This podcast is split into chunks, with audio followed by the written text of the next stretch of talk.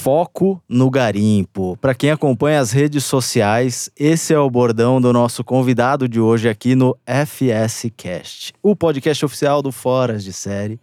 Mais uma vez com o ídolo, o monstro Alisson Paese.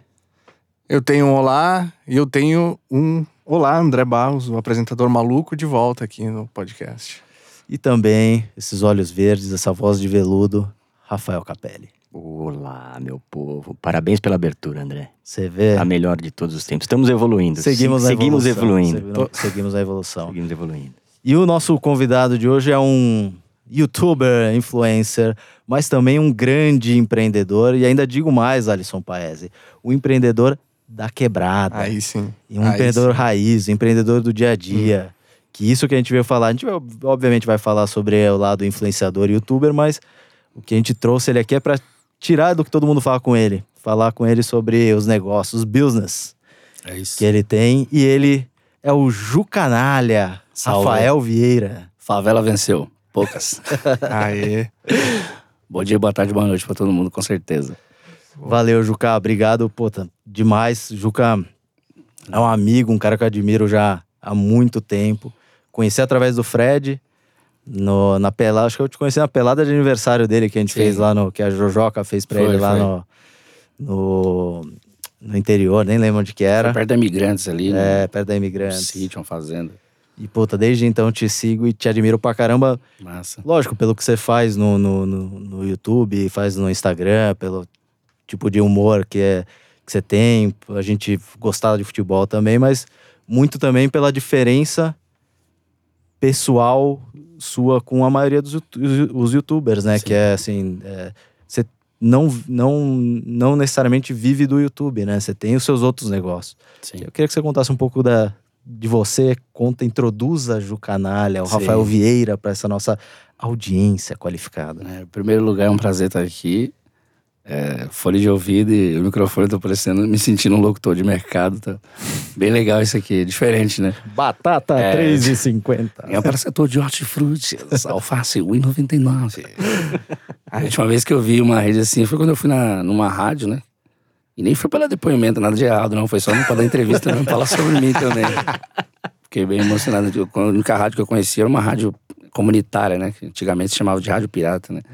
Rádio comunitária que tinha lá na, na quebrada. E eu ia lá pra pedir música porque não tinha dinheiro pra comprar ficha, né? Ah, A única vez que eu via ficha era quando os caras estouravam os tele, as caixas de telefone e você via as fichas no chão. No Meu chão. pai falava, não pega não, que tá errado.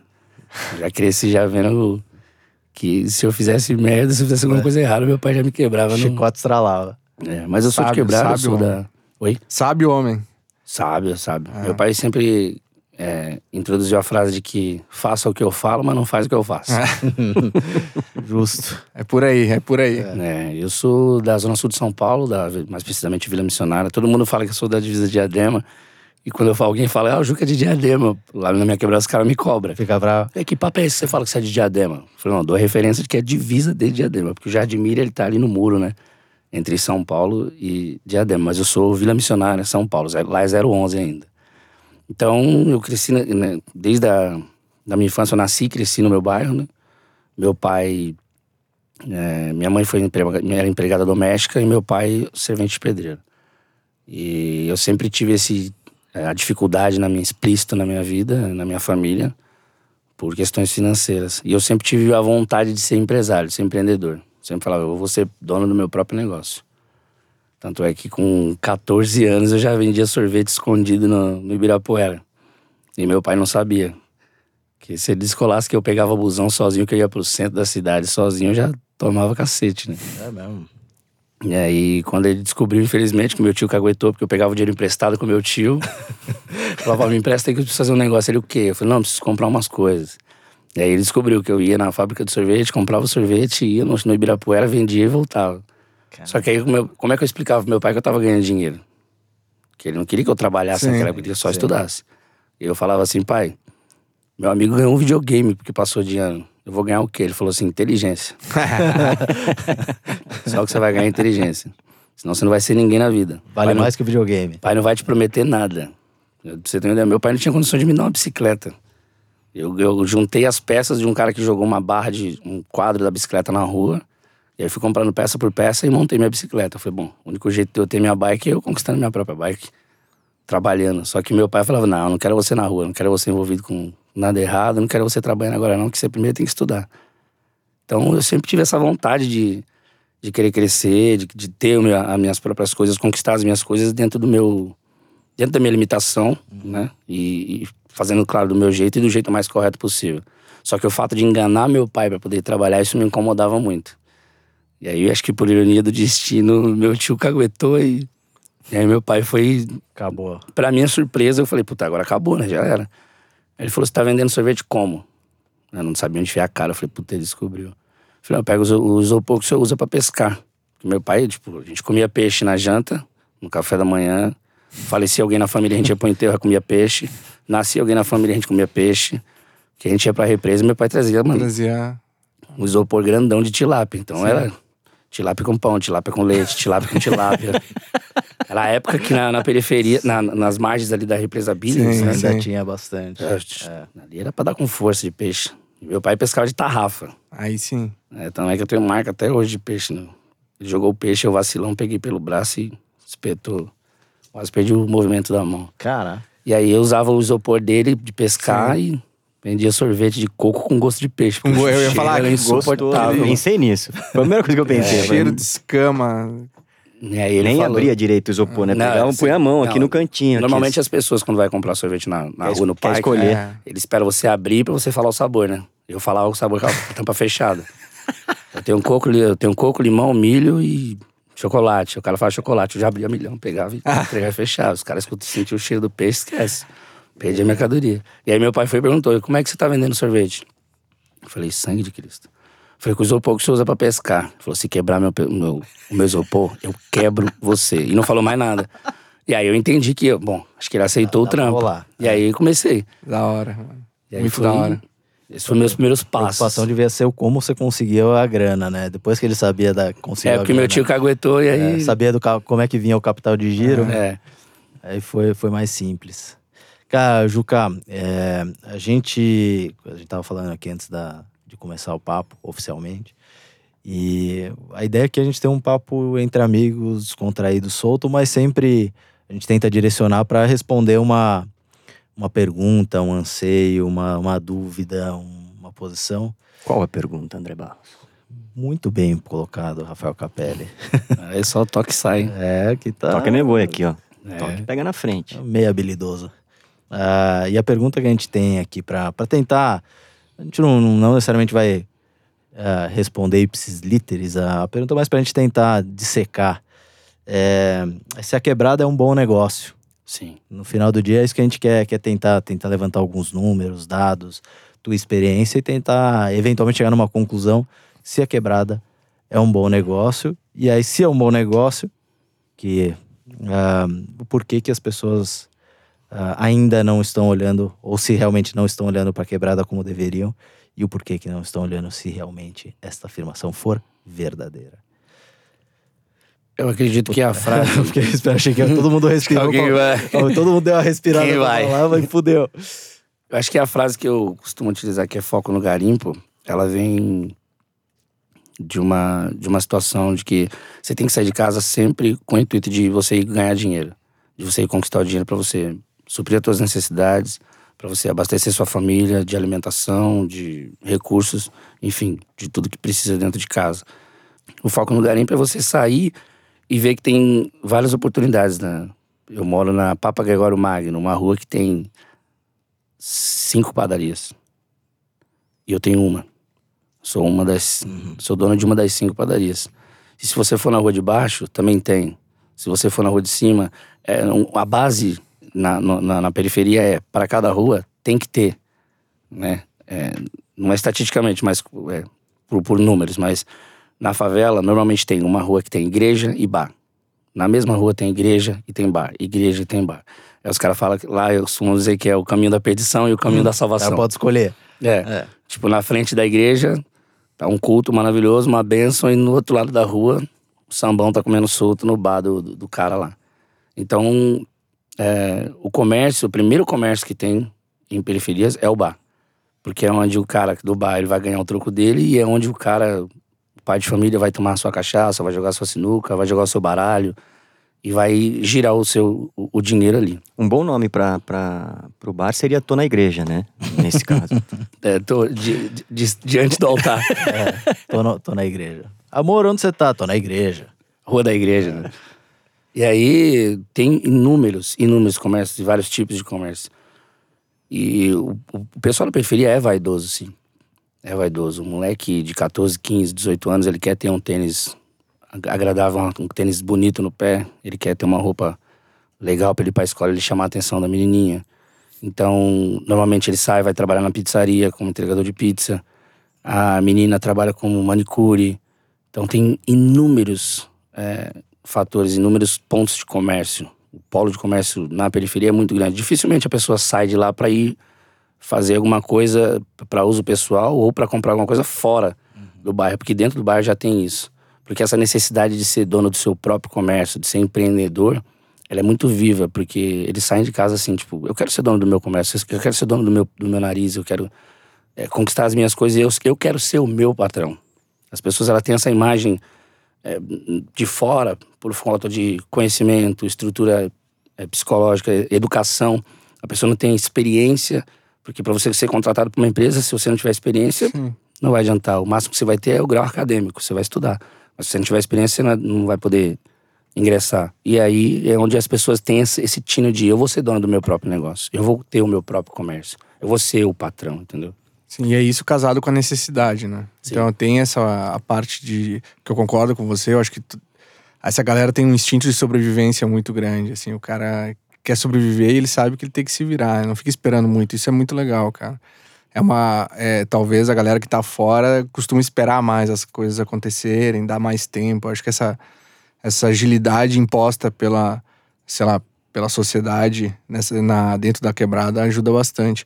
Mas é muita necessidade também, né? O cara, que você falou antes, o cara tem que buscar a grana do dia lá, né? Ele não pode esperar, ele tem que ter a fé e tem que ter o chinelo, porque tem Não que correr tem atrás. jeito. Então, A grana tem que estar lá. A história sendo bonita ou não no final do dia, a grana tem que estar lá no bolso. Tem que estar lá pra trazer coisa pra família, né? meu filho tá chorando, então É. tem, que, tem que levar o leite. É foda isso, cara. É foda. É muito massa.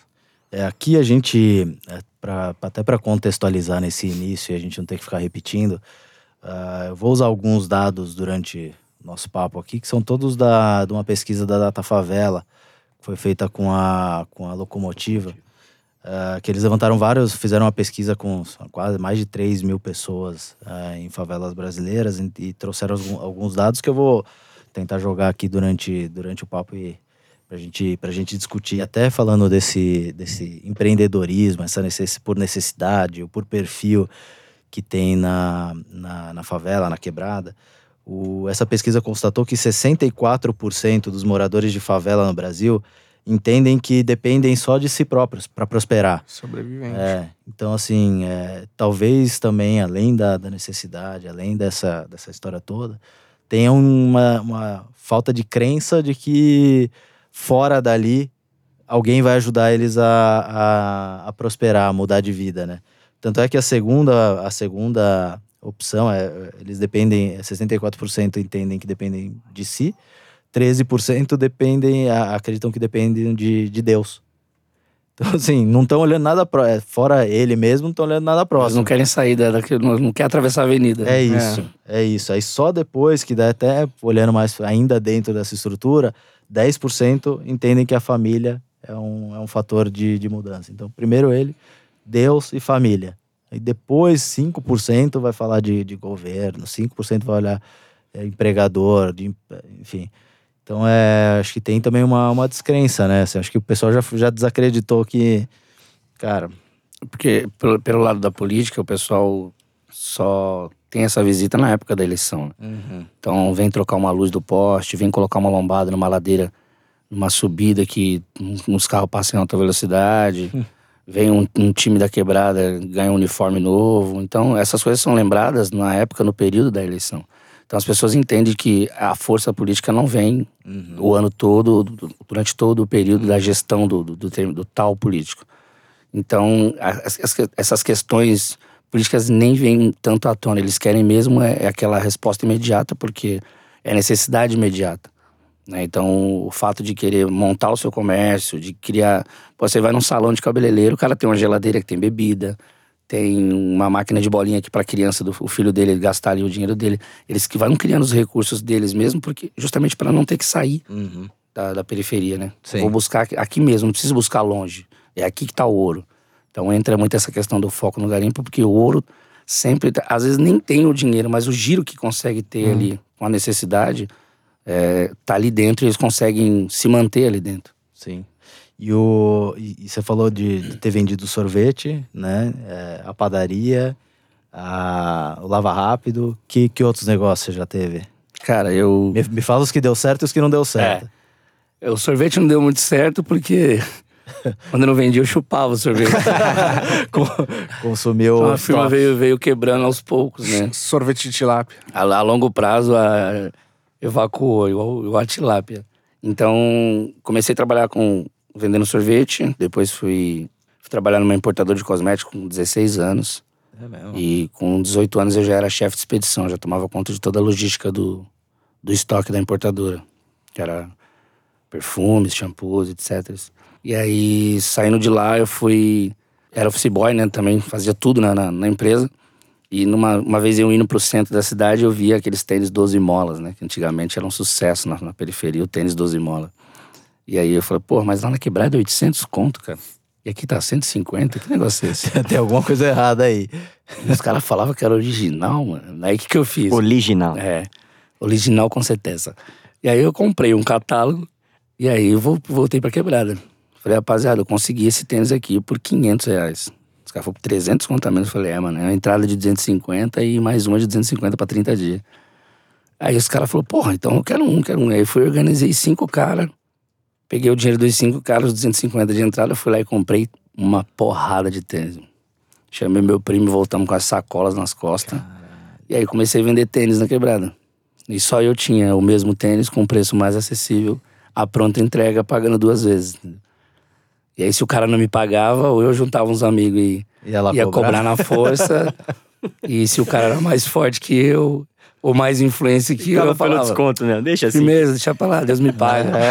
Já tinha pegado o dinheiro da entrada, né? Então Sim, já tinha um já lucro pag- é, com a não, entrada, é. entendeu? E aí comecei a vender muito tênis na época, assim como celular e outras muambas que eu comprava. Até o dia que os caras me viu no 25 e falou: peraí, Tem, tem isso aí? você tá pegando aí aqui? Eu falei, não, livre, livre espontânea coincidência. Ah, E aí eu fui trabalhar numa empresa, na TechPix, eu vendia aquela câmera Tech da. Mentira. não, é na possível. Vamos dar um recadinho aqui. Então, aproveitar esse gancho do Juca, vamos dar um recadinho aqui. Que é o nosso Vamos falar de coisa. Nosso Boa, novo uma coincidência. patrocinador fala de coisa boa, TechPix. E aí eu trabalhei lá, vendia câmera digital. Fiz, já fiz cara vender televisão para poder dar a entrada da, da câmera. Era um lugar bem difícil de trabalhar, porque call center você trabalha seis horas. Eu trabalhava 12. Então era ou vendia ou vendia. Saí de lá, fui trabalhar numa loja de carro.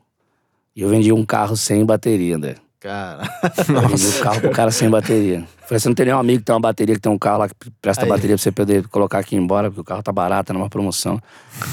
E aí eu só enxergava, eu só mostrava para as pessoas o lado positivo da, da, daquilo. Quando o cara perguntava alguma coisa negativa, eu respondia na margem do positivo de novo. Então eu não da- dava, não dava espaço e não fazia pergunta que eu Escola TechPix, isso aí. É. É, tudo que eu perguntava, tudo que eu perguntava, eu já sabia qual era o sentido da resposta pra mim fazer uma outra pergunta em cima da resposta dele. Então até carro sem bateria eu consegui vender. E aí fui embora pro Recife, mano. Tinha uma namorada no Recife e aí lá num sorteio eu ganhei um carro. E aí o dinheiro desse, eu peguei em dinheiro, não peguei o carro, é era o louco. meu Civic em 2006. E aí peguei o dinheiro, voltei pra São Paulo e comecei a comprar carro na- no leilão, carro e moto. E aí a mesma coisa que eu fazia com tênis, os tênis que eu vendia, eu comecei a fazer Sim. com os carros. Eu comprava- Aumentou o ticket. do- Comprava uma moto de dois mil reais, vendia lá cinco. Ó, você me dá dois de entrada e pedala o resto. Pedala seria a Sim, parcela, sim, entendeu? sim. E é sempre o linguajar que se fala, paga no pedal. E aí comecei a fazer isso. Aí juntei uma grana e aí comprei a minha padaria. Eu e meu sócio. Que beleza, cara. E esse carro aí, sorteio do quê? Foi um sorteio tipo. É, como se fosse a telecena. né? Lá na- na- no, no Nordeste tem os, os sorteios que passam na TV Sim. e tal. E aí eu tinha, antes de ganhar o carro, eu tinha ganhado uma bicicleta. Não, é possível. no time do Santa Cruz num bingo que o meu primo, o primo da minha namorada jogava no Santa Cruz e teve um bingo. Eu fui lá e ganhei a bicicleta. Tenho meio sorte pra jogo. Faz, uns, faz umas mega É, cena pra bom, gente bom, aqui, não cara. joga, eu tenho medo Me de bota ganhar. no bolão. Não joga Mega os Bota- É, aí. Mas medo, medo? Eu tenho vontade de ficar rico, mas tenho medo de jogar na Mega Sena, eu tenho medo de ganhar. Papo sério, eu nem jogo. E aí eu ganhei a bicicleta Pô, e o prêmio fica com a gente, não tem problema. É só joga. você só joga. Não, né? a gente administra. Fica contigo, mas a gente administra. Aqui, ó. Ganhei a bicicleta no, no bingo e aí pedalando um dia e tal. E aí eu via sempre comercial na televisão. Compro e tal, Pernambuco da sorte que você vai ganhar um sorteio do New Civic. No Civic em 2006 era um absurdo, mano. Era o carro do ano, era sucesso e tal. E aí eu fui e comprei, né, o, bilhete. Comprei o bilhete, eu falei pro cara assim, eu falei, quando é que eu pego esse dinheiro aqui desse carro aqui? Ele falou, mano, sorteio amanhã, nove da manhã. No canal 9, na TV Tribuna, eu acho. Eu Falei, demorou. Aí eu acordei e comecei a acompanhar o resultado e assisti o resultado e vi o bagulho Não é possível.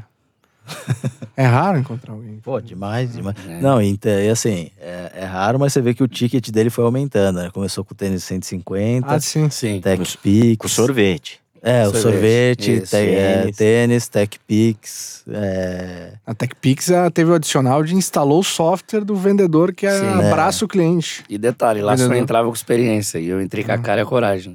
É, mano. O cara falou, que experiência que você tem de telemarketing? Eu falei, só vontade de Cristo mesmo pra poder trabalhar, irmão. Era tudo que, era tudo que o cara precisava. E eu falei, ele falou, ele falou, você É. só precisa de gente assim. cara. e cara aí falou. comecei, aí voltei pra São Paulo, peguei em dinheiro, né? Aí foi muito engraçado dando entrevista lá. O que, que você vai fazer com o dinheiro? Eu falei, quero tudo em moeda de um real, quero ficar igual o tio Patinho. e aí voltei pra São Paulo, ninguém acreditava. Eu ligava, comprava, comprei o cartão telefônico, liguei pros meus amigos, liguei pra minha família. Ganhei um carro, ganhei um carro, 60 mil. 60 mil reais em 2006, mano. Uma grana. E, e o- Era uma uma curiosidade, e o seu pai nessa história? O mesmo que tinha a história do... Ainda é... É, ele, meu pai tinha um bar, né? Meu pai saiu do, do emprego dele que não tinha mais condições físicas, forças pra para trabalhar, e aí ele montou um bar na, na, na frente de casa. E aí, só que era um barzinho bem, bem simples, bem humilde e tal. E aí eu sempre busquei mais do que aquilo. né? Ele queria que eu ficasse no bar ajudando ele, e eu falava, não, pai, eu vou tentar alguma coisa. Pô, mas tem que me ajudar. Eu falei, não, mas tô te ajudando, tô te ajudando indo pra rua, tentar trabalhar e tentar Sim. complementar a nossa renda. É Porque a gente até falou, né, do, de, da do pessoal querer ficar lá, mas você que não quis, né? Você saiu, né? Eu saí pra buscar as coisas, pra tentar Pra voltar, tentar voltar. E, e me E me- mudar ali. E mudar ali. Tanto é que quando eu voltei pra São Paulo, eu podia, com 60 mil reais em 2006, eu podia montar, criar alguma coisa no Porra. Recife e ficar no Recife. Certeza. Já tava com a minha namorada, e até brinquei com, com o pai dela. Falei assim: agora eu posso casar, comprar uma entrada no apartamento. é mentira! Ainda, ainda bem que você falou eu brinquei, porque eu falei. É. Aí quando parou, que tava na hora na gravação, aí parou de gravar, eu falei, bom, agora eu vou pegar meu dinheiro e vou meter marcha. E aí voltei pra São Paulo, e aí encontrei um amigo meu também, que hoje ele é meu sócio na padaria. E eu falei, mano, vamos naquele leilão lá, que os caras falam que tem umas motos, uns carros. Ele falou, vambora. Chegamos lá e comecei a comprar. Comprava uma moto, vendia. Comprava isso, vendia. Comprava um carro, vendia. E aí fui trabalhar de ajudante de pintor. Com 60 mil pregado no banco. E aí ninguém acreditava. Mentira que você ganhou. Se tivesse ganhado, já tava com carro, já tava com a moto da hora aqui e tal. E eu fui trabalhar lixando parede no shopping. Os caras tinham uma, uma empresa de pintura e aí eu ajudava os caras. Eu tinha um Voyage na época. E aí eu ganhava 25 reais da gasolina para levar os funcionários. E mais 25 reais por dia por estar trabalhando. Então eu ganhava o dobro porque eu tinha um carro. E ainda sobrava uma gasosa lá. Ainda sobrava gasosa, porque eu colocava álcool. É, E aí economizava. Levava uma marmita de casa, não comia no almoço. né? É. Guardava o dinheiro. E aí ninguém acreditava que eu tinha 60 mil reais no banco, ganhando 25 reais por dia de ajudante de pintor. E aí até que surgiu a oportunidade de comprar a padaria, que estava falida. Foi a primeira padaria do bairro, porém falida. E aí todo mundo falou que era uma loucura, minha e do meu sócio, né? Meu parceiro pegou e falou, cara, vamos entrar, vamos pra cima. Eu falei, vamos. Conhecimento que você tem na quebrada e o que eu tenho também, vamos abrir. Teu amigo E já tinha experiência em com O comércio. pai dele, o pai dele era dono do mercado. Tinha um mini mercado na quebrada. E a experiência que ele tinha com o mini mercado, com a experiência que eu tinha, que eu ajudava meu pai no bar, eu falei, pô, eu fico na Copa, você fica ali no, no, no caixa e vamos desenrolando. E por que você acha que você não tomou essa atitude, que é uma atitude difícil pra pessoa em qualquer lugar, que é receber uma grana e de fato conseguir ser consciente, ser mais responsável com as decisões ali pra frente, assim? Como que, tu, como que funcionou a tua cabeça nessa hora, assim? Se eu tirasse o carro eu ganhei um New Civic, Aham. 60 mil e 19 reais. Se eu tirasse esse carro da agência, ele já não ia valer esse valor. Perfeito. Se eu voltasse de Pernambuco dirigindo, que era a minha maior felicidade, vim dirigindo Pernambuco pra São Paulo, De Civic um carro novo. zero, eu ia pegar Quitado. todo mundo na Carro quebrada. zero quitado. né? Quitado. Porra. Pô, eu escrevi lá no adesivo, tá quitado. cara, onde eu parasse, eu ia pegar todo mundo. Eu falei, cara, eu vou virar o Dom Juan da quebrada. Eu vou ser o rei da favela. E sem nem fazer nada errado nem ser famoso. Só que eu pensei, eu falei, se eu vou andar dois mil quilômetros com esse carro, vai ter uma quilometragem alta, vou gastar um dinheiro que eu não tenho e eu vou perder 60, vai virar 55, 52. Peguei o dinheiro, voltei pra São Paulo. E aí aqui os caras falaram, você vai comprar que carro agora? É. Que moto que você vai comprar? Imagina. Porque meus amigos que tinham uma condição boa tinham uma motona, tinha um carro da hora com som. E eu falei, não, mano. Se eu comprar um carro, vai desvalorizar, o dinheiro vai acabar. E eu vou continuar sendo burro, duro, e que teve um carro da hora que teve que precisar vender. Se eu bater o carro, eu não consigo pagar o seguro. Eu compro o carro, ou eu coloco no seguro. Então, tinha que colocar no seguro. Então, o que, que eu pensei? Eu falei, eu vou fazer esse dinheiro virar mais dinheiro. E aí, o que, que eu imaginei? Eu me preocupei com o que eu ia fazer após a conquista desse dinheiro. Eu falei, eu preciso fazer esse dinheiro dobrar. Foda. E aí foi quando eu comecei a comprar a moto no leilão, e aí foi quando eu comprei a padaria. Mandou muito bem, mano. Realmente Aí- é uma decisão muito difícil essa, cara. Três anos eu tive três padarias. É mesmo? Eu montei a primeira, no segundo ano a gente juntou uma grana e conseguiu comprar a segunda e comprar a terceira. Sempre na Vila Missionária. Sempre na Vila Missionária. Nos bairros próximos, Vila Missionária e Jardim Apurá.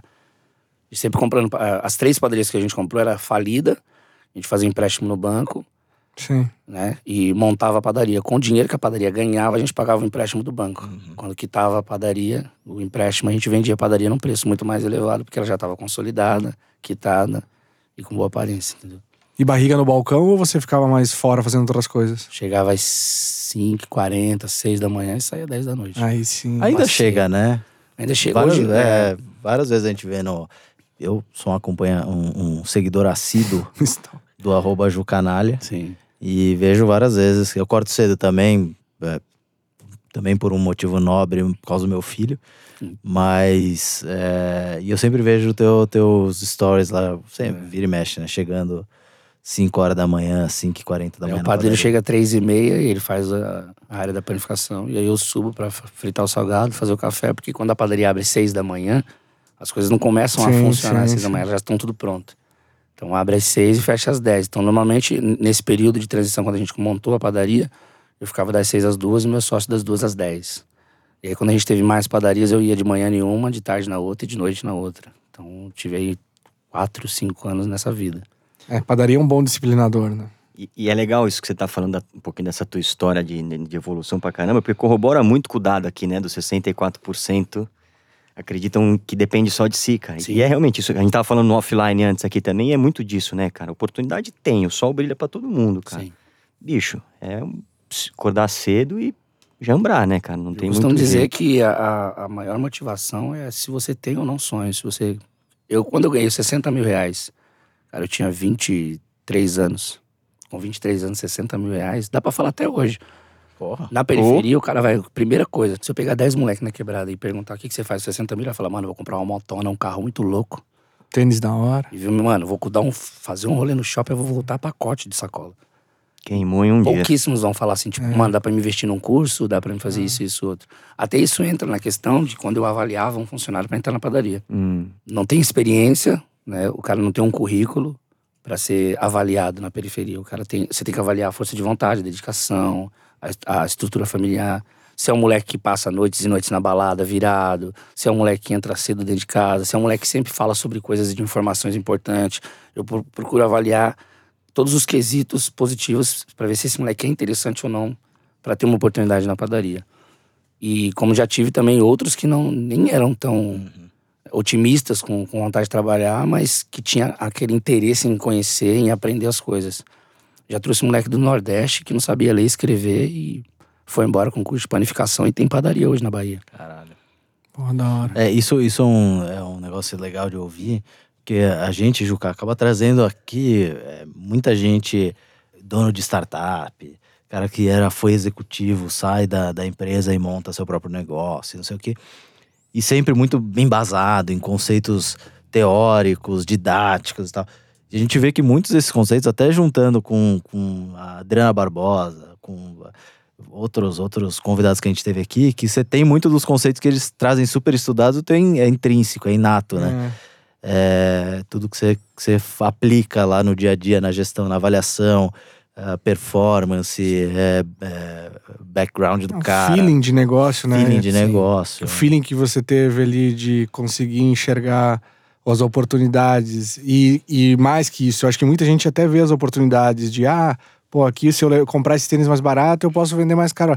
Mas poucas têm coragem de fazer. Sim, a iniciativa é. é. importante. A iniciativa, a coragem de, de dar, meter as É, caras. de fazer. Porque dá trabalho, não, né? é. Eu Dá prefiro trabalho. pecar, eu prefiro errar tentando do que ser omisso e sofrer É. só torcendo. E, dá pra, e nitidamente, assim, né, dá pra ver que essa decisão que você tomou com essa grana aí mudou muito. da- talvez mudou completamente a tua história, né? Sim, E aí eu penso que as decisões que o teu pai teve contigo também mudaram a tua história. sim, sim. Com vai montando um filme de momentos importantes que podiam ter mudado ou não a sua vida, né? Ter a referência certa que te formou e insistiu em te formar É. da forma que acreditava, pra depois, na hora que tu tomar a decisão, tu ter a base pra tomar. né? Sim, e todos os meus funcionários, eles. é, eu costumo dizer que correm comigo porque sonham os mesmos sonhos que É, eu. foda. Porque eu tenho que ser exemplo pro meu funcionário, porque eu também já fui funcionário. Então eu extraí tudo que foi de bom e de ruim dos meus superiores e eu trago hoje para minha filosofia de que o que eu tive dificuldade com o meu chefe,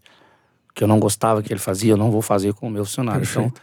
hoje, em dia, para você ter uma ideia, é, eu tenho um carro, deve estar avaliado em 30 mil reais. O meu funcionário, o meu gerente, o carro dele vale, tá avaliado em 45, 50 mil reais.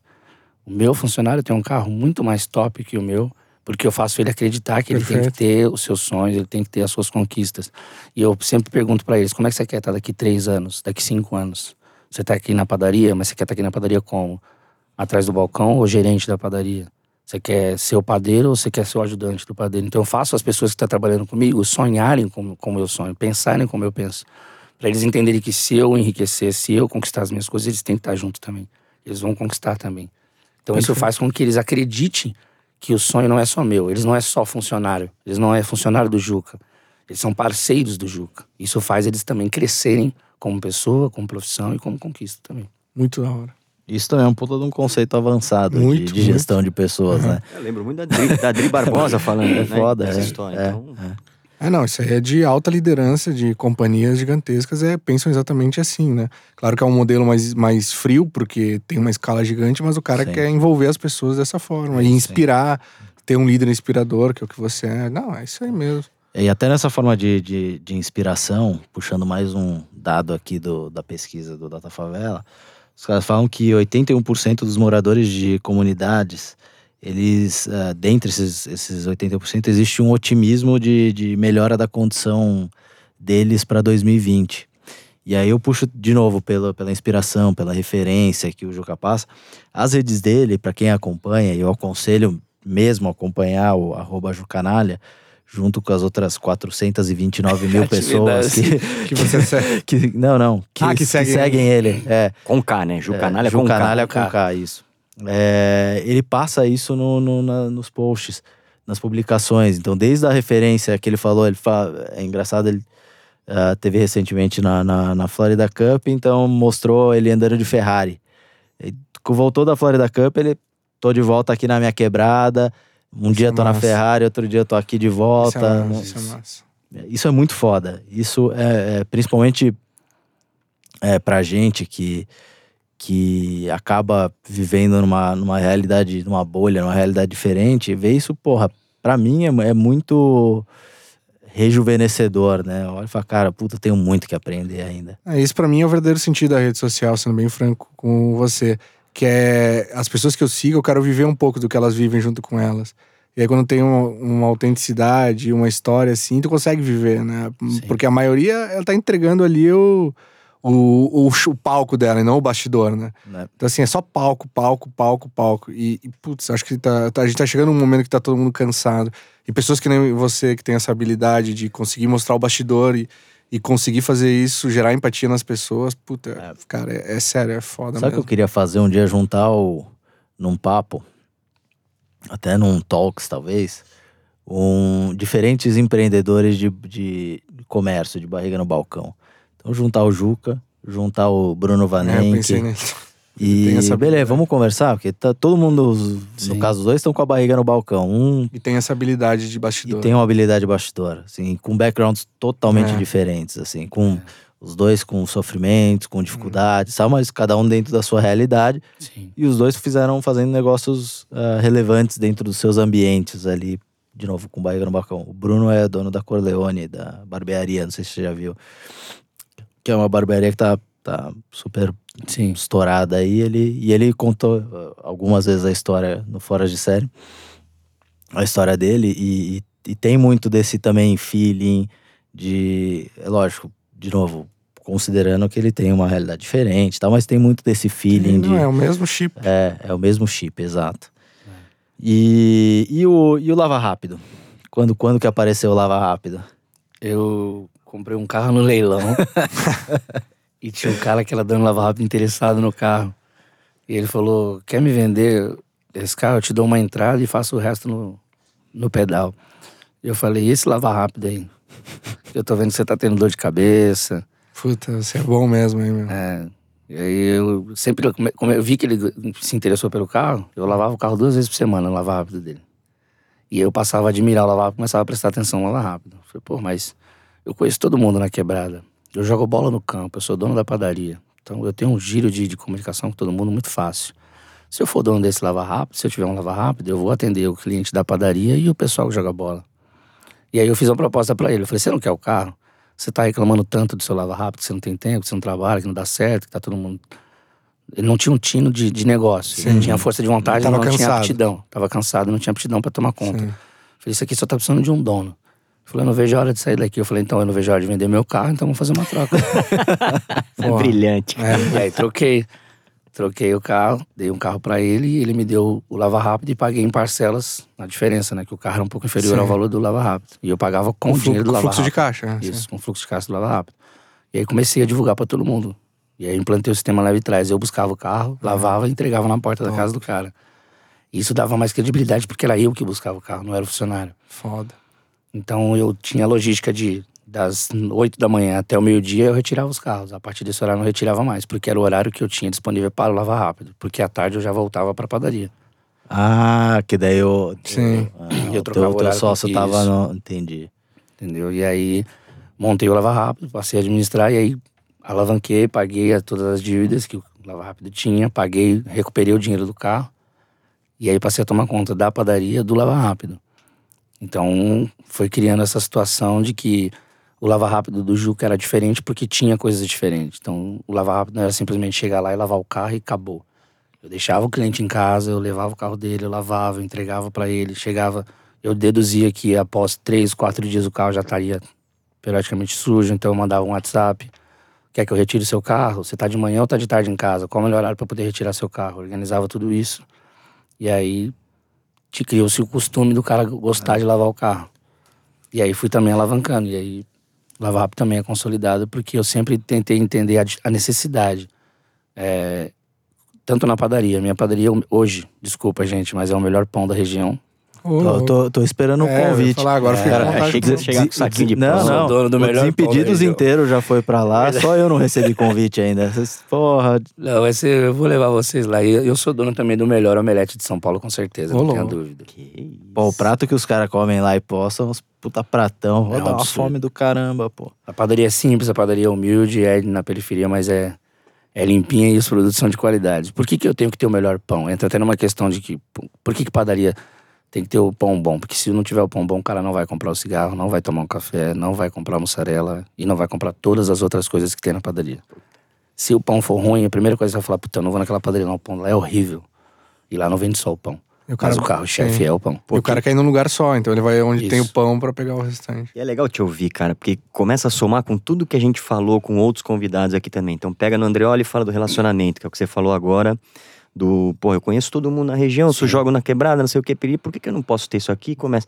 Aí você já pensou em outra coisa de experiência do usuário, que é a história, inventou um serviço novo, que é a história do leve atrás do carro, pensou na padaria. que- Pô, é brilhante, cara. Sim, é entender De qual é a verdade, brilhante. necessidade, qual que é o meu produto, o que que eu tenho, o que que isso oferece para as pessoas e de que maneira eu posso atingir essas pessoas para elas entenderem que o meu produto, além de ser interessante, vai acrescentar Só no agregando tempo valor, dela né? No tempo, na, na praticidade, entendeu? Então eu tenho que fazer você acreditar em mim que o meu produto é bom, mas não é só bom. Ele é bom e você precisa dele. Não é eu que estou vendendo para você, é você que está comprando o meu produto, a minha ideia. Então isso ele funciona desde a padaria, ao lavar rápido, desde lavar o tênis, eh, vender o tênis, ou vender o a, a moto que eu comprava, entendeu? Você tem que, eu faço as pessoas acreditarem. Não estou iludindo, eu estou mostrando, só que de um outro lado da visão, do outro lado do ponto, que você está comprando meu produto, não é eu que estou vendendo para você. A necessidade é mais tua de comprar do que minha de vender. Você dá palestra, Juca? Não. Por que não? Ah, nunca pensei ainda. A única palestra que eu dou é quando alguém dá um vacilo na padaria, eu tenho que reunir. De, de verdade, assim, não sei pro André Palles, mas pra mim tá sendo uma aula, assim, cara, te ouvir. De Sério? verdade, cara. De Massa, verdade mesmo. obrigado. Ó, eu sou fã, né? Eu, eu já sou suspeito pra falar. Não, é, putz. É, Até na época da banda de reggae, você sabe que eu fui, eu, fui- eu tive banda de reggae, né? Olha o gancho, olha o gancho. olha o É o gancho. E sempre quando eu, eu era backing vocal e, e percussionista. E aí, sempre na introdução da banda, eu sempre passava uma mensagem positiva. Eu- os caras falavam que eu era pastor e palestrante na, na, na banda, porque falava assim, pô, olha o teu amigo do lado aí. Amanhã você pode juntar com ele, amanhã ele pode morrer, ou você pode ter uma doença, ou ele pode ser assassinado na favela, ou ele pode sofrer um- uma doença e. Enfim, você pode não estar com seu amigo, assim como você pode não estar com alguém que está na sua casa, que você brigou para vir pro rolê, ou que você não se despediu em- de- da sua mãe ou do seu pai para vir pro show. Então abraça teu amigo aí, aproveita esse momento. Quando chegar em casa, diga pro seu pai, pra sua mãe, eu te amo. Então isso começava, tipo, antes do show, tipo, uma, aqui um, uma Juntava. motivação. Aí eu falava, agora todo mundo com a mão lá em cima e vamos tocar o terror no reggae e tal. E era bem... Eu era sempre o cara que, tipo, os caras falavam, Juca, fala você, mano. Começa aí, abre e encerra o show aí que é nóis. Começa pra cima, termina pra cima. É. Boa. Você tentou jogar bola também, não? Tentei, tentei. Eu desisti no Juventus, da, da Javari. Tive uma frustração lá, eu era titular. Na época ainda tinha um ponto esquerdo, olha como eu sou antigo. Sou de 84. Tenho nove Copas. Assistida sete, né? Mas vivida nove. E aí eu. Eu tava no ti- time titular e aí me sacaram pra colocar uns moleques que veio do interior que não sabia nem respirar. Os caras não conseguiam correr e, e respirar. Porque os empresários eram mais fortes. E aí eu falei, esquece, não vou jogar mais bola. Aí eu voltei pra você ter uma ideia, eu voltei da rua Javari até a divisa de Diadema andando Nossa. na chuva, chorando, desiludido, puto da vida. E aí comecei a jogar, vol- voltei uns dois, três anos depois, jogar só na quebrada. E aí foi quando os times da Várzea, porque hoje os times da Várzea pagam pra jogar. né? É. Aí, ô Juca, vamos jogar ali 50. Ô Juca, vamos ali, que o campeonato ali paga 100 por jogo. E aí foi quando eu comecei a voltar a jogar bola e jogar nos times da quebrada. Mas pensar em jogar profissionalmente, eu desisti muito cedo. É.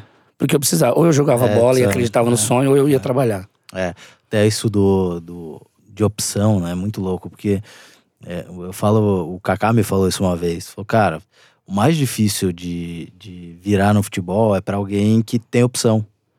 Porque, puta, eu tinha opção de. de minha, não- minha família não era rica, mas tinha uma condição financeira boa. Então eu tinha opção de estudar e não jogar futebol. Eu ia pra conce- eu ia concentrar, ou ia ter jogo e não, não podia sair quando era moleque e não concentrava. Meus amigos estavam tudo na balada. Estavam tudo na casa dos amiguinhos. E eu tava em casa porque eu tinha que acordar cedo. E só que eu tinha essa opção. Tinha moleque lá que não tinha. Que era ou ele, ou ele dormia cedo pra jogar e pra, pra virar, ou ele ia passar fome. Não ia ganhar o, o pagão ali pra, pra, é, pra ajudar a comprar comida em casa. Sim. E esse ele falou que é, que é a maior dificuldade. Ele falou, por isso que tem tanto moleque bom com condição, que fala, pô, aquele moleque jogava pra caralho, só que tem condição financeira e não virou. Muito, muito dos casos é esse. Fala, puta, porque o cara, simplesmente porque ele tinha opção e não era o prato de comida, né, que os caras Sim. falam. Isso, isso junta com um pouco do que você falou de, de consenso na, na quebrada ali, não só do futebol, mas de virar o negócio, de virar trabalho, porque, puta, é, se não virar, não, não tem É, saída, né? A opção que eu tinha era ou eu passava por baixo da catraca e juntava o passe Ah. pra comprar o lanche depois do treino, ou eu passava fome e treinava magrela e não produzia tanto no- nos coletivos. E meu pai também não tinha condições de me bancar Uhum. financeiramente o transporte todos os dias pra ir treinar, entendeu? Então foi onde partiu a necessidade. Eu falei, pô, é um sonho, mas a minha necessidade hoje não compete com o meu sonho. Então foi onde eu tive que sair pra rua. Eu falei, não, vou ter que trabalhar. Essa molecada que, sei lá, dá- tá aí começando a vai começar a trabalhar, começar a fazer uns, uns trampos e tal. O que que, o que que inspira esse cara, assim? Eles conseguem... Porque, por exemplo, na, no futebol e na música, eu vejo que a galera que tá fora da quebrada inspira muito quem tá lá dentro. O cara quer ser um jogador famoso, etc. No mundo do, de negócios, assim, a galera olha pra fora e fala assim, puta, esses empresários são legal, vou olhar. Ou dá aquela... aquela fala, putz, esse cara tá... Dá o não, bode. Não é o meu lance. O meu lance é, é outro aqui dentro. Voltando um pouquinho naquele assunto, mas só pra entender um pouquinho de inspiração. Assim, funciona mostrar pro cara de fora, assim, olha essa galera aqui, que nem ele falou, startup, ou não funciona? É melhor o empreendedor Normalmente não funciona, porque eles costumam tirar mais exemplo dos que estão ali os que dentro. estão ali, né? Porque pra eles o que tá mais próximo e que Sim. deu resultado é o que eles querem fazer. Perfeito. Por isso que prolifera adegas, prolifera bares, salão de cabeleireiro, manicure, porque, poxa, mas meu amigo montou um salão lá na- no bairro ali em cima ali, pô, tá bombando e tal, então vou fazer aqui também. Perfeito. Então, o que tá muito mais próximo, que dá o resultado pra eles, eles vão acompanhando, entendeu? São poucos os que, tipo, querem conhecer um pouco mais sobre a filosofia de conquista de outras pessoas que têm um sucesso um pouco maior. Porque muita gente não almeja, tipo, ser milionário, não almeja ser, tipo, dono de uma rede de barbearia, dono de uma rede de panificação. Eles não querem isso, eles querem ter o seu comércio consolidado, bom e com coisas boas e que as Cuidar da pessoas ali do redor ali venham pra ele poder ter o recurso de cuidar da família. Demais. É, eu que imaginei, mas só pra validar. Mas eu acho que se der ferramenta, por exemplo, acho que muda um pouco, assim, Com né? certeza. Abre um pouco do, do leque, né? De cabeleireiro, de panificadora, né? de bar e etc, né? Então acho que Aproximar as realidades. aproximar né? as realidades. Sim. Não, e dá, e dá o próprio ferramental, né, cara? Mostrar, ó, dá pra ir além disso. Sim. É Isso uma entra questão muito de na- gestão, Isso cara. entra na questão, desculpa, entra muito na questão do que a gente estava falando sobre o que você consome na internet. Também é outra Por exemplo, no Facebook tem a frase, no que você está pensando é o que você se sente, como é que você está se sentindo agora, né? É, uma, co- por aí, é por aí. Alguma coisa nesse sentido. Isso, né? isso, acho. É, então, o que, que eu sempre vi na internet? Eu costumo entregar ali pra internet o que eu penso, o que eu quero e o que eu acho que as pessoas deveriam acolher de informação boa. Legal. Então, eu faço você não perder tempo com o meu conteúdo. Eu faço com que você veja o meu conteúdo e se inspire de alguma forma. Então, desde a época do Orkut, eu tentava sempre ser o cara que, tipo assim, eu não quero ser diferente por ser diferente. Eu quero ser diferente porque você tem que ter alguma coisa que te motive. Pra você perder tempo na, na internet vendo bobeira, tem muita coisa hoje. Só que o que te atrai com coisas positivas é muito pouco. Sim. Então, se você consegue trazer de fora, seja por uma rede social, ou seja por oportunidades ali perto da, da, da, da periferia que tragam um conhecimento positivo, as pessoas vão buscar, porque está enxergando, está próximo disso. Então, hoje a ferramenta mais fácil, mais prática é, por exemplo, o Instagram, o Facebook, que as pessoas querem consumir aquilo ali. Então, se você consegue, através daquilo, pô, eu coloco uma foto uma- entregando um material esportivo para divulgar uma chuteira, eu coloco todo um contexto de uma história de porquê eu consegui chegar até ali para conquistar aquela chuteira. É. Eu não tô simplesmente tirando a foto e falando assim, olha essa chuteira preta. Então, se você tem essa motivação, se consegue extrair de algum lugar, vem esse tipo de experiência muito mais consolidada, é importante. E é válido. As pessoas vão acabar conhecendo porque vai procurar e vai encontrar. E até tem, tem dados aqui, né, André? Tem dados, Sobre- tem sobre- dados. Diz aqui oit- André é o homem dos dados. Engraçado, eu, vou, eu pô, tô indo bem então, né? Porque eu tô dando um assunto, você fala, não, mas tá com base no dado aqui. cara, cara, é. cara, oiten- ó, 87% brilhando. dos adultos da favela acessam a internet pelo menos uma vez por semana e 97% dos jovens acessam regularmente. É isso, né, cara? Se trouxer alguém fazer um curso via Facebook, via, Não. enfim, digital ali, acho que o povo consome, né, cara? Sim. Consome, porque junta o- a ferramenta com o fato de acreditar que é possível mudar, com o otimismo, com absolutamente soma tudo isso, pô, aí, cara, aí explode de novo, né? Entra E aí naquela- vai pra outro dado aqui, né? Que é o consumo da favela, que é um, é um número que eu tive um contato outro dia. Posso falar, André? Pô, você tá brilhando. Cara, são Só se tiver certeza. não, não, não, não. Segundo? Data Favela, É. Data Favela. As favelas no Brasil têm um poder de compra de 119 bilhões de reais por ano, cara. Amém. Ou seja, tem muito espaço aí, cara. E fora que dá pra crescer, né? Nós estamos falando isso hoje, né? E você sabe qual a, a- qual o ponto que eles honram muito esse pagamento? Porque eles compram, às vezes, muitas vezes com o teu próprio CPF e se eles bloquearem, se É, não ah, pagar essa ferrou. conta, ele não vai ter material de novo. É. Por exemplo, se a Coca-Cola, se a empresa vai lá e deixou o boleto e você não pagou, Mês que esquece. vem não tem. Não É o tem trade mais. do cara. É. Puxando, puxando nesse, nesse volume de grana, também acho que tem uma, uma experiência boa para o Juca contar aqui pra gente, que é de desafio de ter um, um comércio na quebrada, né? Porque você começa a ver, ele, ele tem algumas especifici- especificidades que, por exemplo, 30, 31% dos, ah, dos, das pessoas na, na, na- na- na periferia, nas favelas, elas não são bancarizadas. Elas não têm cartão, elas não têm. é, como, é que, como é que funciona isso, né? Como, é, porra, lá, a nota, o fiado, não tem fiado, é só dinheiro, não é.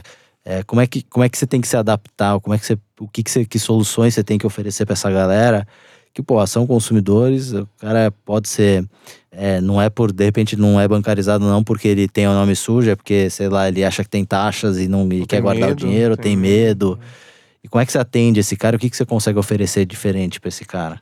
É, Primeiro que muita gente hoje na periferia ainda, ainda tem essa decência de honrar o nome.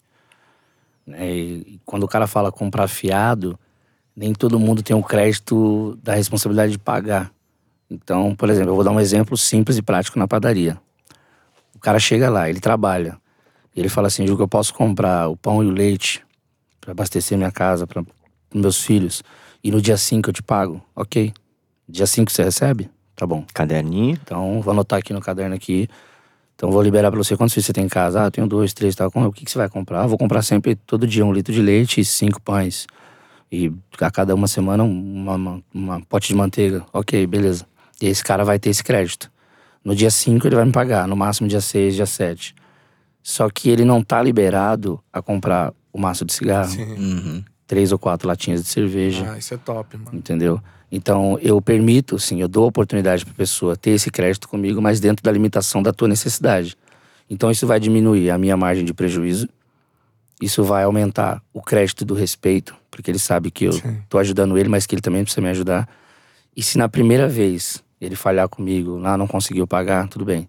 É, quando é que você pode me pagar? Ah, Juca, no dia, sim, no dia 20 eu vou conseguir te pagar, porque agora eu me enrolei e tal. Ok. No dia 20 ele vem e acerta. Então ele tem, ele sente essa necessidade de devolver essa ajuda, essa gratidão. E aí eu evito, porque se eu, é, tem pessoas que abusa e extrapola. E tem outras pessoas que você sabe que precisa. Então, dentro da necessidade da pessoa, eu tento limitar aquilo para que ele consiga ter o seu, o seu recurso, comprar o seu produto que ele precisa e honrar comigo na próxima semana. Isso também acontece muitas vezes quando o cara, por exemplo, tem um comércio, mas não tem um nome na praça. Sim. Ele não tem um CNPJ, não é uma firma aberta para poder comprar. Não pode ter a maquininha. Não pode ter uma maquininha, não pode ter a conta, não, não consegue Sim. abrir a conta do O cara é banco, nome informal tá total. sujo, é informal total. E aí ele vem e pede, pede para um amigo, você empresta o cartão de crédito eu ir lá comprar os produtos e tal dia eu te pago. Então é- ainda tem essa, esse Claro. entendimento, essa leitura de que, cara, eu preciso pagar o cara, senão eu não vou conseguir comprar de novo. Então quem realmente quer conquistar o seu espaço, quem realmente quer crescer como empreendedor, ele sabe que ele precisa primeiro honrar o nome dele, honrar os compromissos dele, senão ele não vai conseguir. Ah, fulano ali quebrou, não deu certo a barbearia, porque ele não estava preparado. Primeiro que não consegue honrar com teus produtos, com tuas obrigações. E porque não conseguiu administrar. Aqueles que conseguem se sobressair e que têm futuro é porque realmente querem conquistar as suas coisas e querem consolidar o seu comércio, a sua empresa, o seu sonho, entendeu? Então vai vem muito da base da, da educação financeira, por mais que você tenha pouco, por mais que você, ou às vezes, muitas vezes tem só o nome. Eu comprei, eu quando eu montei a padaria, chegou no dia da estreia, de abrir a padaria, que eu cortei meus dreads, 6 de novembro de 2007, eu tirei meus dreads, eu cortei, e aí muita galera foi na padaria porque queria ver o Juca sem os dreads. Evento. E aí foi meio que um, um evento. E eu não tinha, a gente não tinha mais dinheiro para comprar produto para padaria. E a gente teve que usar o nome do pai do meu sócio, que tinha um mercado, mas que tinha um nome muito forte na, na, na- na quebrada. E a gente comprou doce, né, material de bolacha, biscoito, bala, etc., para abastecer o caixa da padaria na palavra. Top. Falou, não, não, você é filho do Ivan, você é o Juca, irmão, sócio do Renato, filho do Ivan. Não, não, eu vou vender para vocês aqui, daqui 15 dias eu passo para receber. Então olha até onde o nome Né? da geração, o nome do pai do meu sócio ajudou a gente a conquistar aquilo ali. E até essa Então- história do doce aqui, vamos fazer um parênteses, né? Eu quero saber se é verdade o negócio da, da- das balas lá. Ah, mas você- claro que é verdade, pelo amor de Deus, como não Pra é? quem não sabe, o Que Juca é essa? acompanhe os stories do Juca. Ele fala assim, pô, vou pegar aqui 10 balas. Ele mete a mão no, no, No pote. no pote de bala, E acerta um. joga 10 balas. Ah, eu, eu tô achando que tem edição ali. Ah. Porque, pô, ele fala, ah, 25 balas. Ah, Eu olho pro relógio, 11 e 15, beleza, 11 de canela e 15 de hortelã. Tó, plau, tá lá.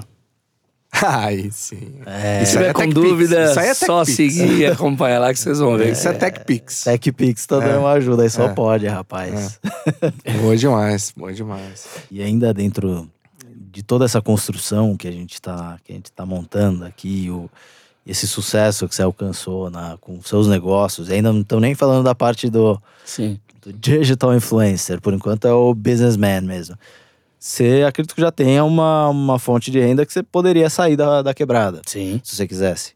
sim. E o, que, e o que que te mantém lá? E aí eu vou dar mais um dado, Rafael Capelli. Bora. Croupier. 76% dos moradores das favelas acreditam ah, que a vida dentro da favela vai melhorar. É por isso que você não sai de lá? Ou é, você, você acredita Bom, que a tua permanência lá. É um agente de melhor. E- É, ele não vendeu o isso Civic, também. hein? Ele não vendeu o Civic. É por isso também, porque eu, por exemplo, eu vou falar por mim, eu acho que eu represento muita, muita gente. Eu trago comigo uma bandeira muito forte. Primeiro que o meu comércio é consolidado na, na periferia, ele deu certo lá, não tem por que eu extrair. Eu posso sim montar outra filial, como já fui para outro bairro, né? Mas se o grande polo, se o grande consumo tá ali dentro, eu permaneço ali porque eu consigo gerar emprego para mais pessoas, para mais pessoas crescerem como eu, eu cresci, que pensem como eu penso. E eu vivo muito isso de que eu não vou conseguir mudar o mundo, mas eu consigo mudar a minha pessoa e a minha pessoa com a minha atitude muda a atitude do meu filho, da minha irmã, do meu pai, do meu tio. Isso vai refletindo aos poucos. E isso vai conseguir refletir periodicamente a minha rua, e a rua de cima, a rua de baixo. E se eu consigo contribuir com a minha quebrada, consigo contribuir com a minha periferia, com o meu povo, o lado positivo, não tem por que eu ir embora. Entendeu? Eu cresci vendo o, o lado ruim e o lado bom. Na minha padaria entra pessoas de boa índole e de má índole. E o meu bom dia é no olho, no olho a olho para todos.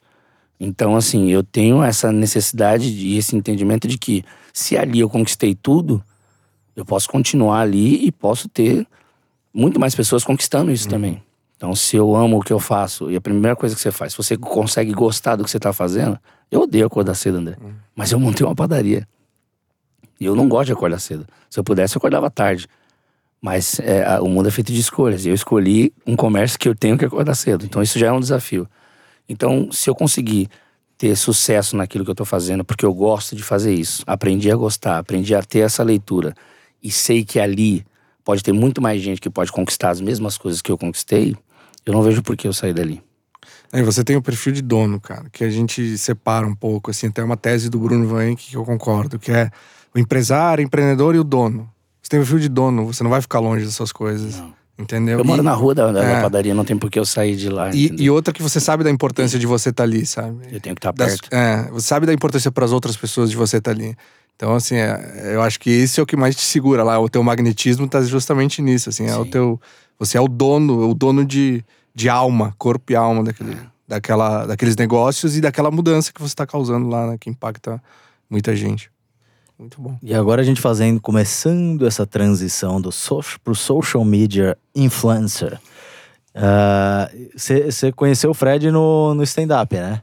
Sim, eu fui num show de stand-up, achei incrível aquele que eu fazia a mesma coisa na escola, na rua. E aí Porra, no Os dia. caras pagam pra fazer Falei, palhaçada? cara, eu caguei Caralho. dinheiro sendo besta. Apanhei a vida inteira, cara. Porra, mano.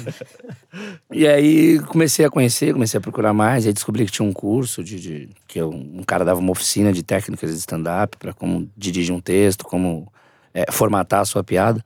E aí comecei a acompanhar e fiz o curso. E aí dentro do, do- dessa oficina de, de, de stand-up tinham outros caras que falavam: "Ó, a gente joga bola toda quarta-feira. Vamos lá que tem um futebol dos comediantes. E aí eu fui lá, falei, ó, vou jogar, mas não vou cobrar, viu, mano? Vou dar, vou dar um show lá beneficente. E aí fui lá e encontrei o Bruno, é, o Cossielo, o Castanhari e o Igão. Mas eu não conhecia, tipo, eu não tinha essa, essa intimidade com o YouTube. Entendi. E aí peguei muito mais amizade, muito mais força, né, em amizade com o Bruno. E aí foi quando ele tava saindo do stand-up e migrando pro, pro canal do YouTube, que ele tinha feito o vídeo. Como assim, o Fred fazia stand-up? Sim, Fazia, fazia. começou no stand-up. Na mesma época que eu. E aí, quando ele tava saindo do stand-up, que ele falou: Não, eu vou pro, pro YouTube, eu vou tentar é, é, é, ingressar nessa, nessa área do YouTube. Eu falei: Não, mano, você vai dar certo. E aí, ele me mostrou o vídeo que ele fez do Cristiano Ronaldo. A gente tava dentro de um Unozinho que eu tinha comprado no leilão. que eu tinha deixado ali em casa, na porta de casa. Eu falei, eu falei, Bruno, você pode ter certeza. Juro pela minha mãe que caindo da laje. Eu falei, você pode ter certeza. que Esse vídeo vai fazer você apertar a mão do Cristiano Ronaldo. Caralho. Porra, Foi, né? maluco. E ele falou, puta. Aquele vídeo deve ter sido emocionante pra ele, então, pra é. você, da- do Foi, encontro dele. demais, Pra mim demais. foi, que nem participei da. Demais. Eu mandei um áudio pra ele depois. Cara, meu olho parecia uma tromba d'água de cachoeira. Falei, porra, velho, não sabia que minha palavra tinha Foda, tanto poder, né? E aí deu certo. Eu conheci ele, e através dele eu fui conhecendo o Júlio. E aí já era muito amigo do, do Tiago Ventura e do Afonso Padilha, que eram comediantes que hoje são consolidados na, na carreira. E então tive esse, esse pequeno olhar dos caras e falei assim: não, você tem muito mais que isso aí, cara. Dá pra você ingressar no YouTube, você tem uma carreira promissora e muito positiva aí. Basta só você começar. Tanto é que eu falei, pô, então vou comprar uma câmera. O Júlio falou, tó, TechPix. a câmera pra você gravar. O Júlio Pô. também é outro cara especial, Caralho, né? Maravilhoso. esse moleque é. E ele falou, vou te colocar nos meus vídeos, as pessoas vão te conhecer, vai ver quem é você e aí você Ó, vai dar tudo Foda certo. mesmo. Esse moleque é outro nível. Então, Fred e o Júlio são dois caras. Igual gente fina também, mas Fred e o Júlio são dois caras nasceram com uma luz, cara, que é impressionante. Eles nasceram no dia de lua cheia, a lua tava bem fixada na maternidade. assim. Tava dentro do quarto. O foco, É, né? é, é. E, o, e aí você começou a fazer o. O Júlio te deu essa exposição, você Isso. começou pelo canal, assim, mais forte pelo canal. Isso, aí comecei a participar do canal dele, aí gravei com o Júlio, gravei com o Fred. E até então não tinha meu canal. Aí em 2000, começo de 2018, montei meu canal. E aí, logo na sequência, eu participei do projeto do Júlio, que era pra ir pra Copa do Mundo, Uhum. que era o Seleção da Quebrada. Foi com ela Diego, Di- Diego Freestyle, Thiago Ventura, Lembro o Cielo, Igão e eu. E aí a gente foi pra Rússia e quando eu voltei, nos primeiros vídeos já na Rússia, meu canal já engrenou, subiu e de lá pra cá vem, a gente vem só crescendo. E Beto Barros e Bruno Barça. Histórias boas aí, de que- algumas impublicáveis de Bruno de Almeida, o Barça, com, com sua relação com, com essa molecada toda lá, ele maluco do jeito que ele é, e com essa molecada toda na Rússia ali, puta, esse aí ele bateu uns pinos, hein? Foi, foi, bateu as bielas. a gente deixou um pouco, deixou o velhinho um pouco estressado. Molecada foi, mas foi uma viagem muito boa, mano. Foi Ah, só uma gente, experiência. só gente boa também, só moleque bom. Moleque... E o interessante, né? Eu tava na Rússia e um dia antes de ir pra lá, porra, nunca tinha. Nunca tinha ido pra. O máximo que eu fui longe foi Salvador, de avião. E aí, pô, você ir pra Rússia, um moleque da quebrada, ir pra Rússia, pô, pra Copa do Mundo e tal. E eu saí, a primeira coisa que eu pensei foi: é, eu tô indo pra um evento, o maior evento de futebol do mundo. E minha paixão na quebrada é o futebol. Então eu fui e peguei as camisas de todos os times da quebrada Porra. e levei. E aí, pô, cheguei um- no começo de um vídeo, eu fui falando, ó, eu tô na capital aqui da Rússia, na Copa do Mundo, tô na, na base aqui do, do, do futebol. E nada mais justo do que eu lembrar de onde eu vim, de quem eu sou. E aí fui tirando as camisas, ó, esse aqui é o Flamenguinho, esse aqui é o Porra, Carioca, caralho, esse aqui, tal, tal, tal. Porra, de arrepiar, cara. Não. E aí os caras, tipo, eu cheguei, tipo, os caras fizeram faixa pra mim, agradecendo, porque, tipo, eu falei do Coruja, do time do Coruja, que é um dos times mais velhos, o time do Carioca, que também é um time mais consolidado na várzea. E os caras se sentiram assim, porra, você levou minha camisa pra Copa do Mundo e tal. E aí, a partir dessas camisas que eu, que eu levei pra eles, eles fizeram camisas comemorativas da Copa do Mundo. Olha. Então, tipo, já girou um, um comércio para as empresas que fabricam as camisas, porque eu lembrei dos caras Demais. lá, né? Eu viajei quatro da manhã, eu saí de casa quatro da manhã, era três e meia, eu tava na- dentro da favela, desci de moto na viela pra descer lá embaixo na sede, onde nem todo mundo pode descer naquele horário, eu desci. Os caras, o que, que você quer? Eu, Porra, vim falar com o fulano que eu vim pegar a camisa do time aí, da sede, pra poder, vou viajar amanhã e quero levar. E eu cantei o hino nacional, nunca fui no Jogo do Brasil. E aí eu lá no Jogo do Brasil, peguei a camisa do time, coloquei, cantei o hino, fiz um stories, mostrei, mandei pros caras, pô. Pros caras foi uma conquista. Pô, Chegou sim. junto, né? é, então. Foram Não é eu que tô lá, eu tô representando mundo. toda uma, uma história, uma trajetória, todo um, um bairro, entendeu? Então a minha necessidade de viver ali é, é mostrar que assim como eu, muitas outras pessoas Muito podem foda. conquistar, é ser, viver e aprender muita coisa, Acho que o entendeu? recado Mas- é esse. cara. Mas eu, cara, eu invejo essa tua simplicidade de ver isso, cara. De, porra, tu tá ali pra viajar, eu tenho certeza que eu ia estar pensando em, ah, minha viagem. Cara, tu foi lá e pensou, cara, deixa eu pegar aqui, que é um gesto, cara, É. que, puta, tem tanto valor para as pessoas, né, cara? Às vezes a gente deixa de fazer coisas muito simples que para as pessoas é muito importante. E tem que ter simplicidade pra ver isso, cara. Assim, e às vezes eu fico puto que eu não vejo, entendeu? E aí, porra, eu invejo pra caralho que tu vê. Eu acho que a simplicidade, ela não, não tá nem com atrelada a ser uma pessoa bonzinha. Eu acho que, Não, não. pra mim, é mais uma necessidade mesmo de você entender que você é igual a todo É mundo. isso que, aí, isso assim como você. Eu, não, eu, eu, eu tenho valor, eu dou valor para as coisas que eu conquisto, mas eu tenho muito mais apreço para ser quem eu sou. Não é o que Sim. eu tenho, é o que eu sou e de onde eu venho. Então, é essa necessidade que eu tenho. Tanto é que o André comentou sobre os posts, simplesmente as mensagens.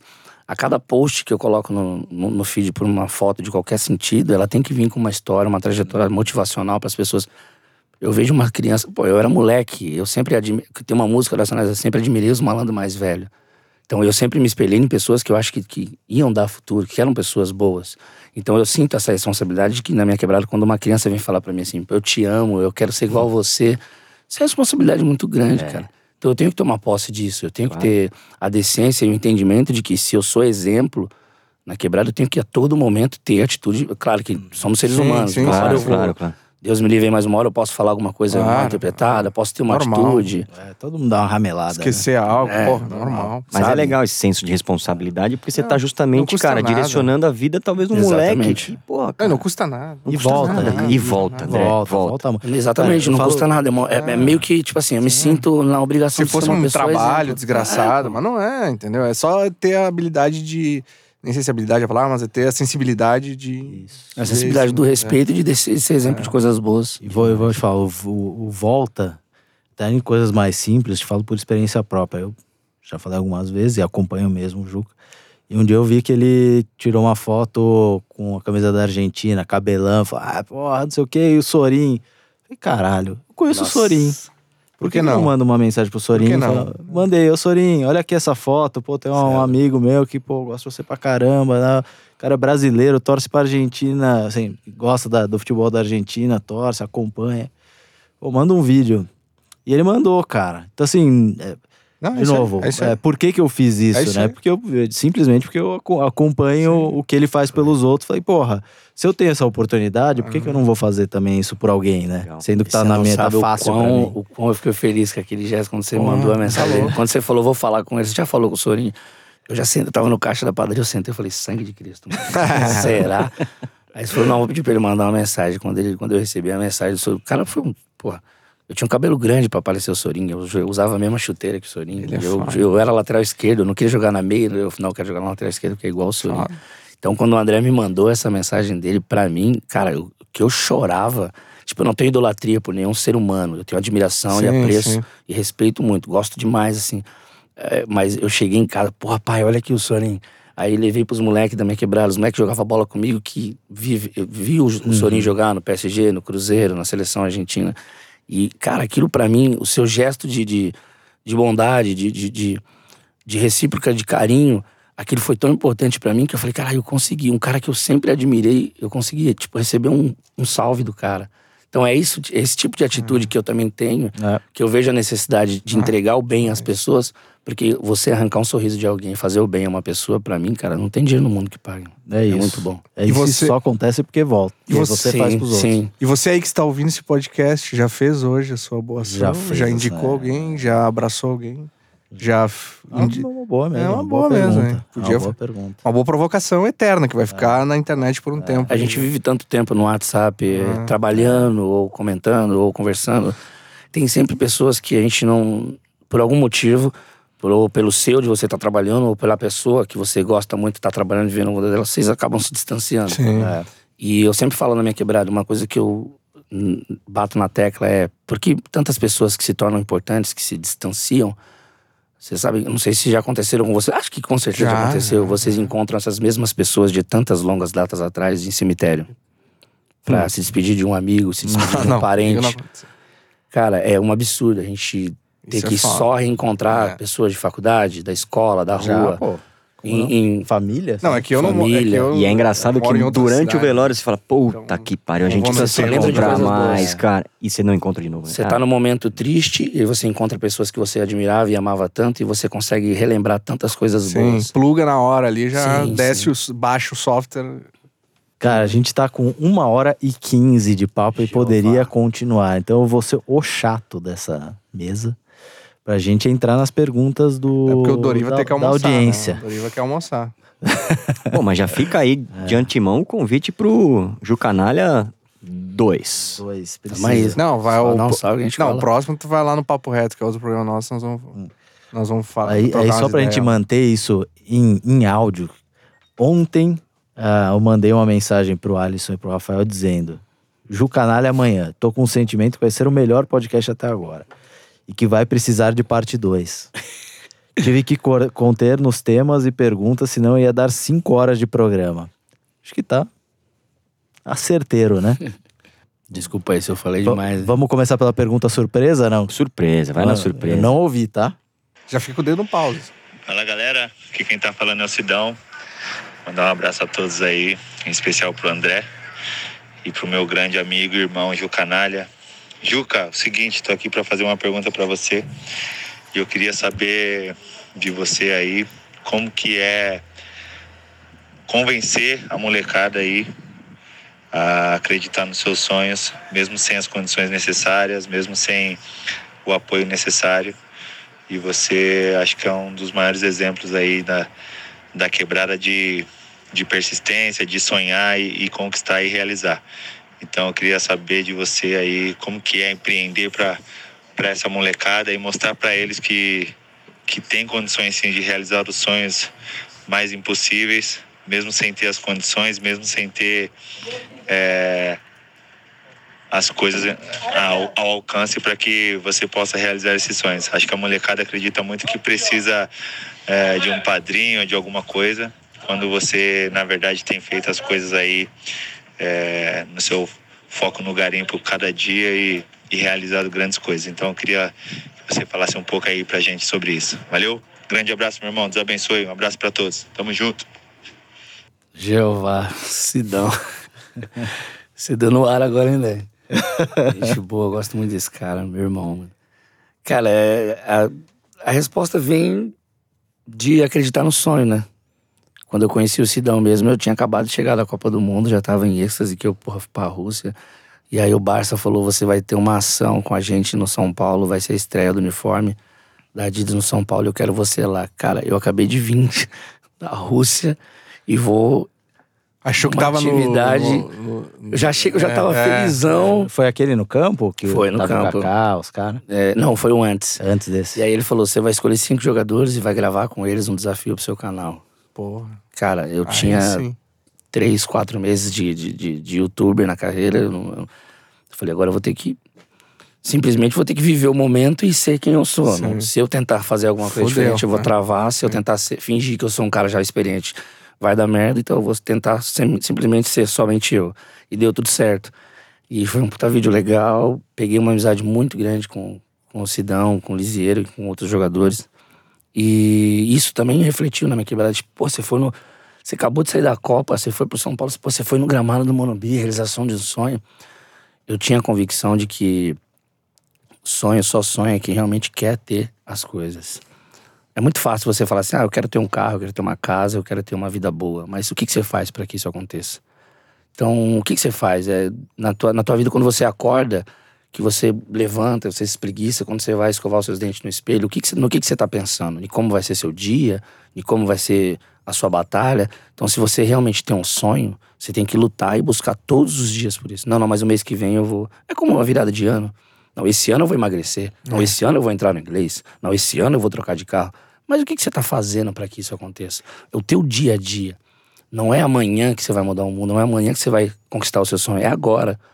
É entrando no ônibus, é entrando no trabalho, é lendo o teu livro, é para você conquistar alguma coisa, para você ter um sonho, você tem que construir isso. E você- a, a construção vem com os dois pés no chão e com a vontade de, de, de que aquilo vai acontecer. Se você não acreditar em você, quem é que vai acreditar? Se você, André, falar para mim que você tem um sonho à vontade, eu vou, beleza. Boa sorte. Mas eu não tô acreditando no teu sonho, é você que tem que acreditar. Então isso tem que partir de dentro das pessoas. Então essa motivação para as crianças que eu tenho na minha quebrada, de que eles podem sim conquistar, é porque se eu cheguei até aqui, se eu sou o que eu sou hoje, eu não me considero nada, não, não fui muito longe, ainda tenho muita coisa para conquistar ainda.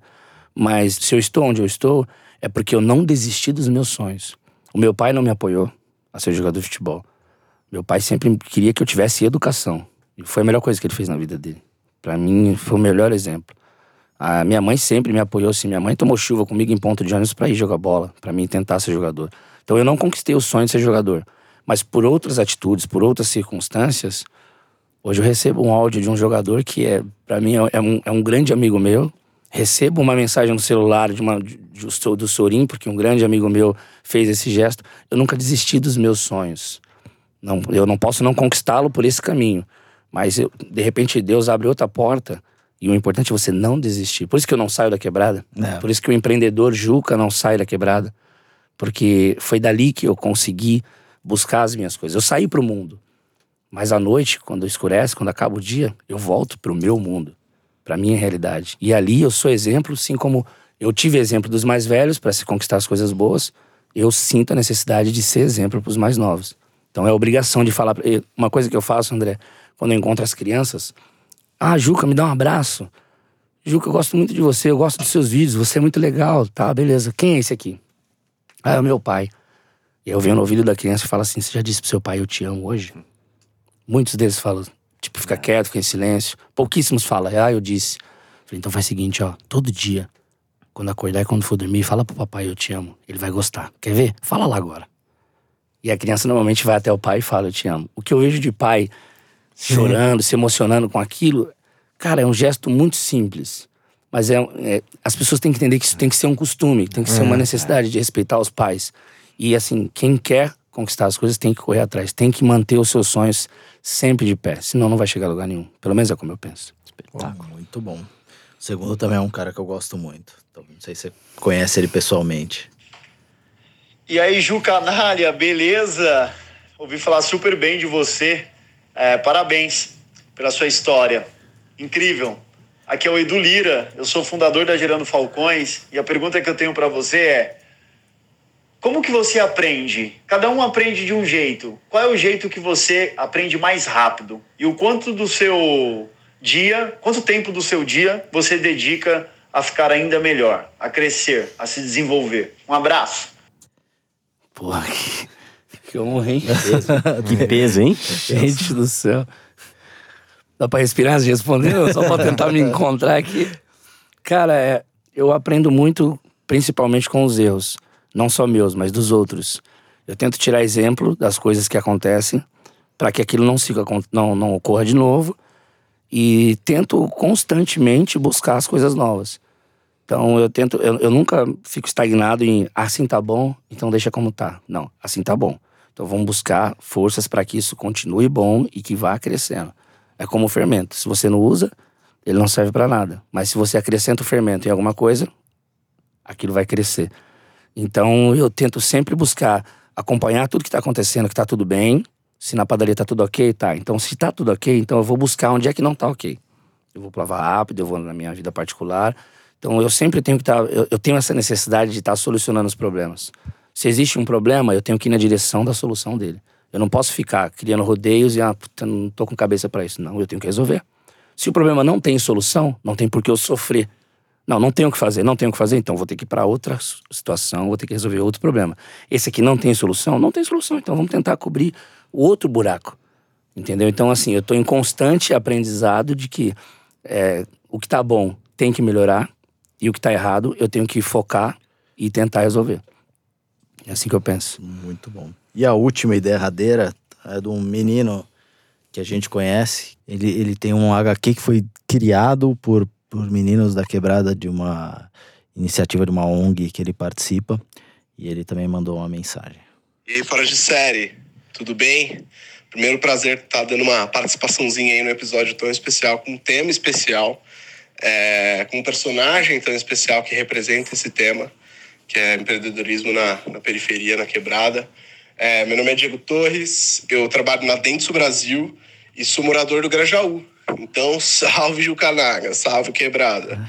É o seguinte, eu queria perguntar pro Jucanaga, é, tem um amigo que ele sempre fala que quem mora em periferia, quem vem de periferia é formado em civirologia, né?